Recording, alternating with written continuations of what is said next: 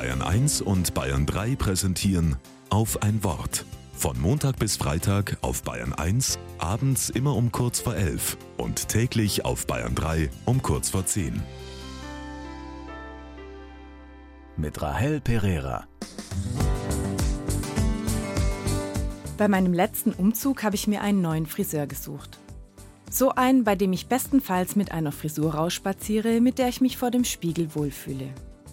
Und dann bekam ich irgendwie mehr. Das erste Gespräch verläuft harmlos. Smalltalk eben. Wie war der Urlaub? Und sonst so? Nach dem Aufwärmtalk sagt die Friseurin dann leise zu mir. Also ich hoffe, es klappt mit dem Schwangerwerden bei uns nochmal. Wäre schon schön. Wir probieren es gerade. Aber das muss der Chef ja nicht wissen. Sie grinst in den Spiegel. Und bei euch so?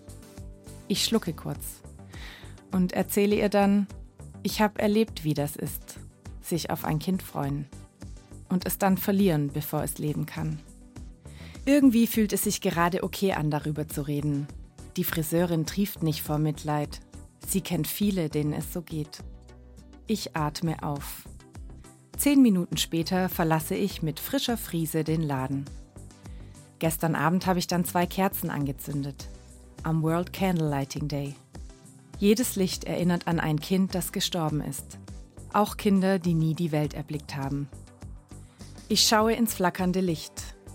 Und mir wird warm, als ich daran denke, wie offenherzig das Gespräch mit der Friseurin war. Ich bin dankbar, wie wir miteinander geteilt haben, was uns umtreibt, was wir uns wünschen, wonach wir uns sehnen. Wärme und Licht für das versehrte Herz.